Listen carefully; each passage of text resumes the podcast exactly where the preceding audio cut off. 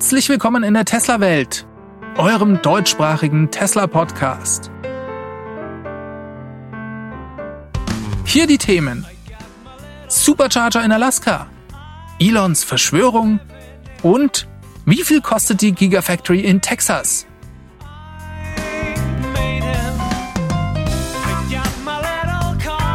Mein Name ist David und dies ist die Folge 199.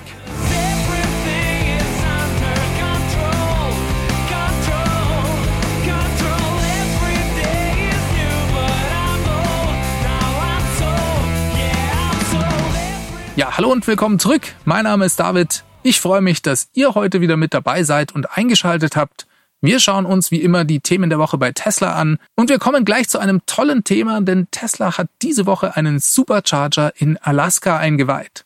Der befindet sich rund 240 Kilometer südlich der Stadt Anchorage. Das ist eine der größten Siedlungen in Alaska und dementsprechend hat Tesla jetzt in allen 50 US-Bundesstaaten Supercharger stehen. Alaska könnt ihr euch vorstellen, das war lange ein weißer Fleck auf der Karte des Supercharger-Netzwerks. Das ist jetzt vorbei und ich frage mich, ob sie in irgendeiner Form hier eine Verbindung auch vielleicht nach Kanada eines Tages schaffen können. Ich habe ehrlich gesagt nicht nachgeschaut, ob man da tatsächlich entlangfahren kann. Aber ich stelle mir das als ein großes Abenteuer vor, hier mal von Kanada aus nach Alaska zu fahren. Ja, was bringt denn dieser eine Supercharger in Alaska, fragt ihr euch vielleicht. Aber der ist schon ganz wichtig, denn Leute aus Anchorage, die können jetzt dadurch weiter in den Süden vordringen. Und irgendwo muss man ja auch mal anfangen. Ja, und aus dem kalten Alaska kommend habe ich für euch die perfekte Überleitung hin auf die beheizte Rückbank im Model 3.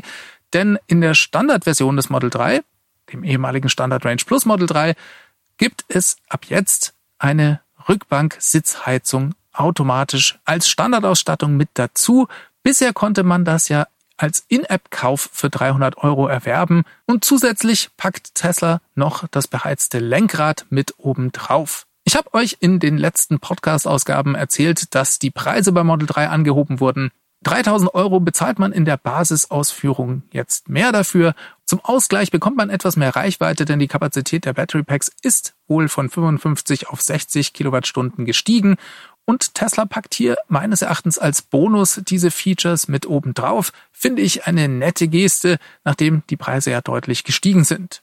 Ja, ab wann gilt das Ganze? Im Netz habe ich verschiedene Tweets gelesen, die darauf hinweisen, dass diese Änderungen für ausgelieferte Fahrzeuge ab dem Monat November gelten.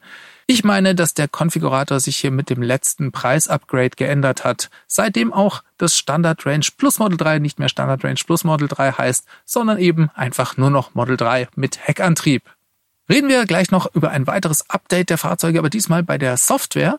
Es geht diesmal nicht um ein herunterladbares Software-Upgrade, sondern um Änderungen, die Tesla still und heimlich im Hintergrund vorgenommen hat. Es geht um ein Update der Schnellladestationen. Nachdem das Supercharger-Netzwerk ja fast täglich weiter ausgebaut wird, würde es auch keinen Sinn machen, wenn Tesla hier diese Updates nicht im Hintergrund aktualisieren würde. Das passiert also eigentlich, ohne dass man das als Nutzer so richtig mitbekommt. Das Besondere daran ist diesmal, dass es sich um Tesla fremde Schnellladestationen handelt, die hier hinzugefügt wurden. Die gab es vorher auch schon in der Navigation zu finden. Jetzt scheinen aber noch weitere von zum Beispiel EMBW hinzugekommen zu sein. Und der Clou daran ist, dass, wenn ihr diese ansteuert, Tesla jetzt auch eine Batterievorkonditionierung vornimmt. Das heißt, ihr könnt eure Batterie dadurch vorheizen, bevor ihr zu einem Schnelllader von ENBW zum Beispiel fahrt. Das ist vor allem im Winter ein ganz besonders sinnvolles Feature. Denn eure Batterie im Tesla, die verfügt ja über eine Art Selbstschutz. Das heißt, wenn die Batterie kalt ist, dann lädt die nicht schnell und zum Beispiel auch das regenerative Bremsen funktioniert nicht oder nur eingeschränkt. Daher super klasse, dass Tesla dies jetzt auch für Tesla fremde Schnellladestationen anbietet. Fehlt vielleicht nur noch, dass man diese zukünftig automatisch in die Navigation mit einbeziehen kann. Ja, übrigens noch ein kleiner Tipp zu diesem Schnellladen im Winter. Mir ist das bei meinem Model 3 schon aufgefallen. Ich habe ja die LFP-Zellen aus Shanghai, die einen schlechten Ruf haben, was den Winter angeht. Und ich habe auch gemerkt, dass hier bereits bei Temperaturen so um die 8 Grad am Supercharger dann manchmal nur mit 62 kW geladen wird, auch wenn die Batterie sehr leer ist. Das liegt aber vor allem daran, dass ich nicht sehr weit vom Supercharger entfernt wohne und in den 10, 15 Minuten Fahrt die Batterie auch mit Vorheizen einfach nicht die richtige Temperatur erreicht. Und das Batteriemanagementsystem schützt dann mein Auto und lädt eben nur mit den 62 kW. Das ist also gewollt und auch sinnvoll so. Nervt im Winter aber vielleicht. Und ich verrate euch jetzt einen Trick, wie man da Abhilfe schaffen kann. Die Kühlflüssigkeit im Fahrzeug, die läuft ja durch den Motor und auch eben durch die Hochvoltbatterie. Und dadurch könnt ihr die Batterie gut auf Temperatur bringen, indem ihr A, entweder relativ schnell fahrt oder auf dem Weg zum Supercharger mehrfach schnell beschleunigt. Bei mir funktioniert das super gut. Ich habe das letzte Mal auf der Autobahn auf dem Weg zum Supercharger dann die letzten 10 Minuten immer so von 80 auf 120 maximal hoch beschleunigt. Schneller fahren ist an diesem Streckenabschnitt leider nicht erlaubt, sonst hätten es wahrscheinlich 5 Minuten auf 180 auch getan. Und das Ergebnis fand ich richtig beeindruckend. Ich konnte nämlich von einem Batterieladestand von 10 auf 50 Prozent mit ziemlich konstant 122 kW laden. Und das ist schon richtig schnell. Da macht das Laden am Supercharger mir zumindest sehr viel Spaß. Eine kleine Warnung möchte ich an dieser Stelle noch hinzufügen, denn wo Licht ist, da ist bekanntlicherweise ja auch Schatten. Also, wenn ihr das macht, dann tretet das Gaspedal nicht vollkommen durch. Das muss gar nicht sein und das belastet euer Auto nur unnötig. Die Kräfte, die hier wirken, die sind extrem. Und wenn ihr das Gaspedal so richtig flort, ja, dann gibt es einfach Verschleiß an den Reifen und es gibt aber auch Verschleiß an den Motoren und auch bei den Batterien. Also, muss gar nicht unbedingt sein. Ich denke, ihr bekommt das Auto auch so warm und das Ergebnis kann sich echt sehen lassen. Das war ein kleiner Tipp von mir an dieser Stelle zum Thema Laden im Winter. Jetzt geht's aber weiter mit den Tesla News und wir kommen zu einer besonders schönen Geschichte, nämlich zu einer Verschwörungstheorie. Damit habe ich eigentlich sonst überhaupt nichts am Hut, aber diese Woche gab es eine sehr schöne Geschichte, die die gesamte Tesla-Welt derzeit in Atem hält. Es geht darum, dass einige von euch da draußen in der Tesla-Bubble fest davon überzeugt sind, dass Elon uns Hinweise hinterlässt für einen möglichen zweiten Stocksplit am 9. Dezember. Die Basis für diese ganze Verschwörungstheorie oder die Geschichte dazu ist eigentlich ein Tweet vor dem letzten Stocksplit von Tesla. Der wurde am 11. August letzten Jahres angekündigt und am 1. Mai, also ein paar Wochen davor, twitterte Elon den bekannten Satz, der Tesla-Aktienpreis ist meiner Meinung nach zu hoch. Ja, und findigen Fans, denen ist aufgefallen, dass Elon diesen Tweet am 1. Mai um genau 8.11 Uhr getwittert hat. Interpretiert wurde, dass dies volle Absicht war und dass Elon uns mit dem Tweet und der Uhrzeit sowohl das Datum als auch das Verhältnis des Stocksplits verraten hat. Die Uhrzeit 8.11 Uhr verriet das Datum, den 11.8. und gleichzeitig wies der 1. Mai, also der 1.5. auf den Stocksplit von 5 zu 1 damals hin. Ja, und einige Experten da draußen, die wollen herausgefunden haben, dass der 9.12. eine ähnlich signifikante Bedeutung haben könnte. Ich steige hier jetzt nicht in die Details ein. Ihr könnt euch die Tweets selber durchlesen, die verlinke ich euch unten in den Show Notes. Ja, wer Lust auf nerdige Zahlenspiele hat, der ist hier genau richtig. Das könnt ihr euch gerne mal reinziehen. Mir persönlich geht's so, ich denke, wenn man nach sowas sucht, dann kann man das auch immer irgendwie finden. Auf der anderen Seite sind hier schon ein paar krasse Dinger mit dabei, die eigentlich zu perfekt scheinen, um reiner Zufall sein zu können. Was haltet ihr denn von dieser Verschwörungstheorie? Was passiert am 9. Dezember? Das interessiert mich, schreibt mir das in die Kommentare oder schickt mir eine E-Mail an feedback@teslawelt.de. Da hätte ich gerne euren Input. Beim letzten Mal war es ja so, dass der Kurs der Aktie dann von Ankündigung des Stocksplits bis zur Durchführung, das waren so circa drei Wochen, massiv gestiegen ist. Er hat sich fast verdoppelt. Deswegen gibt's auch diesen Hype darum. Auf der anderen Seite muss man auch sagen, dass es langfristig für den Kurs der Aktie eigentlich überhaupt keine Bedeutung hat, außer vielleicht, dass sich wieder mehr Leute diese Aktie dann leisten können. Kommen wir noch zu einem anderen Thema, das ebenfalls diese Woche die Gemüter erregt hat. Es geht um einen Auftritt des amerikanischen Präsidenten Joe Biden bei einer Eröffnung einer Fabrik von GM. Da hat er eine Rede gehalten, die schon, naja, zugegebenermaßen schwer zu ertragen war. Er sagte da so Dinge wie Detroits Autoindustrie führt die Welt an, wenn es um Elektroautos geht. Dann wandte er sich an die Geschäftsführerin von GM, die heißt Mary Barra, und er sagte, Mary, du hast die gesamte Automobilindustrie elektrifiziert. Ich meine das ernst. Du hast geführt und das war wichtig. Ja, was soll man dazu sagen? Klingt erstmal wie ein Witz, war aber leider kein Witz, sondern einfach glatt gelogen. GM hat ja gerade verkündet, dass sie den Wechsel auf die Elektromobilität bis 2035 umsetzen wollen. Das heißt, noch 15 Jahre lang Verbrenner verkaufen. Und mal ganz ehrlich, GM hat überhaupt kein Elektroauto im Angebot im Moment. Den Chevy Bolt, den mussten sie ja zurückziehen, nachdem es ein Riesenproblem mit den Batterien gab. Alles andere bei GM ist immer noch vollkommene Zukunftsmusik und GM ist eigentlich sogar dafür bekannt, dass sie die Elektromobilität regelrecht versucht haben zu verhindern, indem sie nämlich rechtlich gegen strengere Verordnungen vorgegangen sind, als Kalifornien neue Abgaswerte einführen wollte. Ja, und der Chevy Bolt, das einzig richtige Elektroauto von GM, der wurde eingeführt, bevor Mary Barra an die Macht kam bei GM. Ja, schockierend, dass der amerikanische Präsident solche offensichtlichen Falschaussagen trifft. Und man muss leider sagen, dass es eigentlich nur eine sinnvolle Erklärung dafür gibt. GM ist ein sogenannter Unionized Automobilhersteller, also ein Automobilhersteller mit einer Gewerkschaft. Und die Gewerkschaften unterstützen seit Jahrzehnten die Demokraten mit Parteispenden. Dementsprechend feierte Joe Biden dann auch die Arbeit, die aus Fabriken mit der Gewerkschaft gemacht wird. Er sagte sogar, dass ihn die Gewerkschaft ursprünglich in seinen ersten Senatsposten verholfen hätte. Ich fand das schon den Hammer, das zu sehen. Vorher hatte er Tesla einfach immer nur ignoriert, aber jetzt hier den gesamten Verdienst von Tesla eigentlich einem Automobilhersteller zuzuschreiben, der überhaupt nichts in diesem Bereich geleistet hat, das ist einfach nur traurig und auch ziemlich peinlich. Kommen wir mal zu etwas Erfreulicherem. Tesla hat diese Woche getwittert, dass sie den Meilenstein von 250.000 verkauften Powerwalls erreicht haben. Über das starke Wachstum im Bereich Powerwall habe ich euch ja schon des Öfteren erzählt. Wir schauen uns den Verlauf nochmal genau an. Im Herbst 2016 wurde die Powerwall 2 ursprünglich eingeführt. Dann hat es vier Jahre gedauert, bis sie die ersten 100.000 Stück davon verkauft haben. Diese Meldung kam im Mai 2020 und so ziemlich genau ein Jahr später twitterte Tesla dann, dass die 200.000. Powerball ihren Weg zum Kunden gefunden hat. Ja, jetzt sind sechs Monate vergangen und wir sind bei 250.000. Das schaut auf den ersten Blick so aus, als hätte sich da beim Wachstum nicht viel verändert. Also im letzten Jahr 100.000 Stück und jetzt in den nächsten sechs Monaten nochmal 50.000. Wenn man ins Detail einsteigt, dann sieht man, dass sich doch ein bisschen was verbessert hat. Ja, und das, obwohl Tesla nach wie vor immer noch Probleme bei der Lieferkette, was die Chips angeht, hat und natürlich auch was die Batteriezellen angeht. Im nächsten Jahr soll es, was die Powerwall angeht, richtig zur Sache gehen. Wir erwarten starkes Wachstum, zumindest hat das Elon angekündigt, nachdem Tesla nächstes Jahr zum ersten Mal genügend Batteriezellen haben möchte. Aber nicht nur in puncto Powerwall geht's gut zur Sache.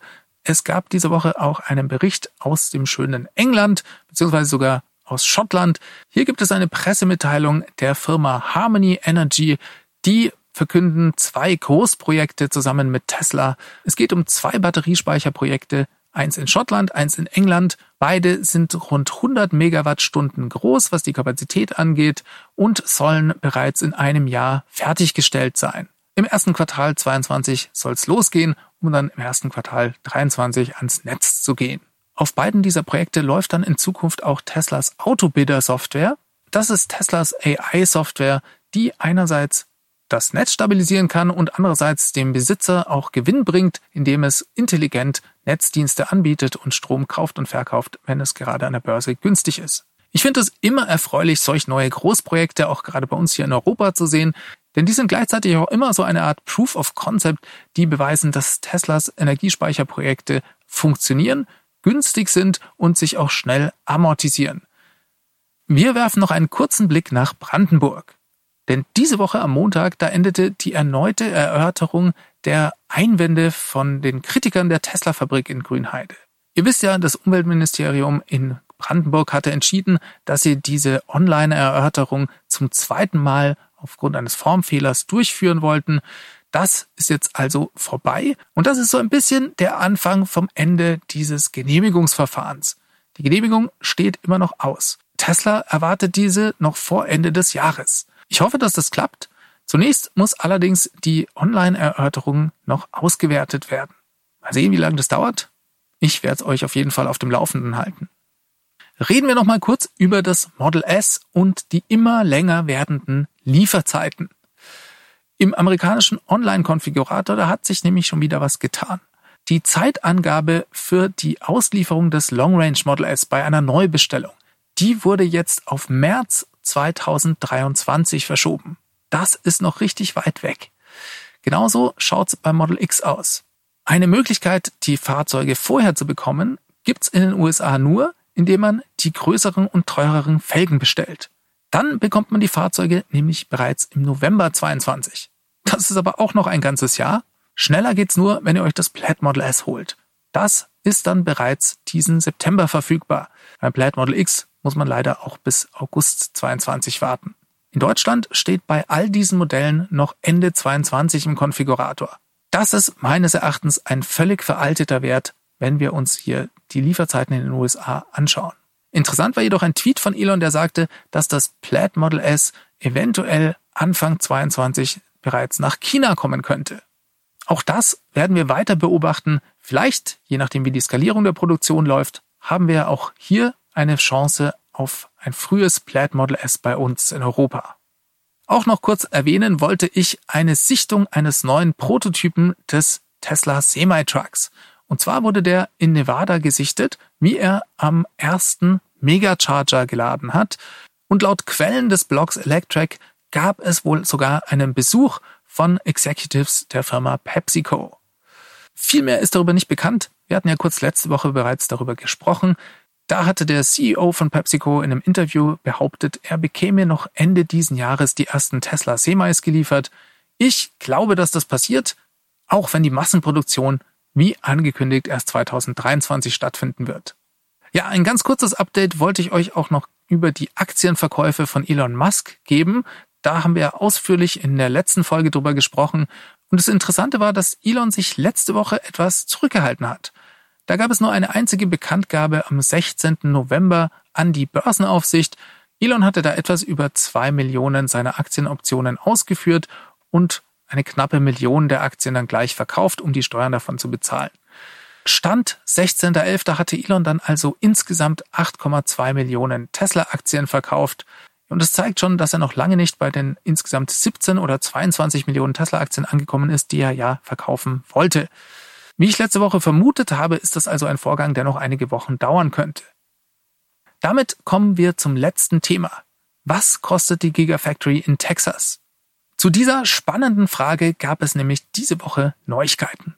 Und zwar hat Tesla einen Antrag gestellt für die finale Genehmigung der ersten Ausbaustufe der Gigafactory in Texas. Diese wurde beim Texas Department of Licensing and Regulations eingereicht. Ja, und was bedeutet diese erste Ausbaustufe genau? Die scheint ziemlich genau die gleiche Dimension wie in Berlin zu haben. 500.000 Model Y jährlich sollen auf einer ersten Produktionslinie gebaut werden können. Dafür hat Tesla fünf verschiedene Dokumente für die Hauptteile der Produktion eingereicht. Und das ist super interessant, denn hier führen sie zum ersten Mal auch die Budgets dafür auf. Datum der Fertigstellung ist übrigens der 31.12. Das passt also ganz gut zu der Ankündigung, Ende des Jahres mit der Produktion starten zu wollen. Wir schauen uns die Budgets mal an. Auch hier kommt der Bericht vom Blog Electric. Die haben das Ganze ganz schön zusammengefasst und schreiben, für den Produktionsabschnitt Body in White gibt Tesla 182 Millionen Dollar an. Dann kommen wir zur General Assembly, also zur Hauptfertigungslinie. Dafür wurden 493 Millionen Dollar ausgegeben. Der Paintjob, also die Lackiererei, hat 126 Millionen Dollar gekostet. Der Bereich Casting, also die Gigapressen, haben 109 Millionen gekostet und als letztes der Stamping-Bereich schlägt mit 150 Millionen zu Buche. Ja, summa summarum macht das eine gute Milliarde Dollar. Das, wie gesagt, für die allererste Ausbaustufe. In Texas werden ja dann auch zukünftig der Cybertruck, vermutlich auch das Model 3 und der Tesla Semi gefertigt. Ich finde diese Zahlen sehr spannend, denn ich finde, das ist eigentlich nicht so viel Geld für so eine krasse Fabrik. Ich bin mir gar nicht sicher, ob es für Berlin ähnliche Zahlen öffentlich gibt. Vielleicht wisst ihr da was, dann schreibt es mir gerne unten in die Kommentare rein. In jedem Fall wird es eine spannende Zeit und ich hoffe, dass diese beiden Fabriken Ende des Jahres tatsächlich mit der Produktion starten können. Denn der eigentlich harte Part, der kommt dann erst noch. Das ist der Production Ramp, also die Skalierung der Produktion. Die wird das ganze nächste Jahr dauern. Wir bleiben da am Ball, denn 2020 wird ein spannendes Jahr. Damit komme ich diese Woche zum Ende. Ich hoffe, ihr hattet Spaß. Dann lasst mir doch ein Like und ein Abo da oder schreibt mir einen Kommentar, wenn ihr das Ganze als Podcast hört. Weitersagen hilft wie immer auch. Und vor allem ganz wichtig, schaltet nächste Woche wieder ein. Bis dahin wünsche ich euch alles Gute. Macht es ganz gut. Bis zum nächsten Mal. Ciao, ciao. Diese Sendung wurde freundlicherweise vom Tesla Owners Club Helvetia, dem jungen und initiativen Tesla Club aus der Schweiz und dem TFF, dem Tesla Fahrer und Freunde e.V. unterstützt. Beide Clubs sind die Herausgeber des T&E Magazins. Das Podcast Mastering kommt von promoton.ch.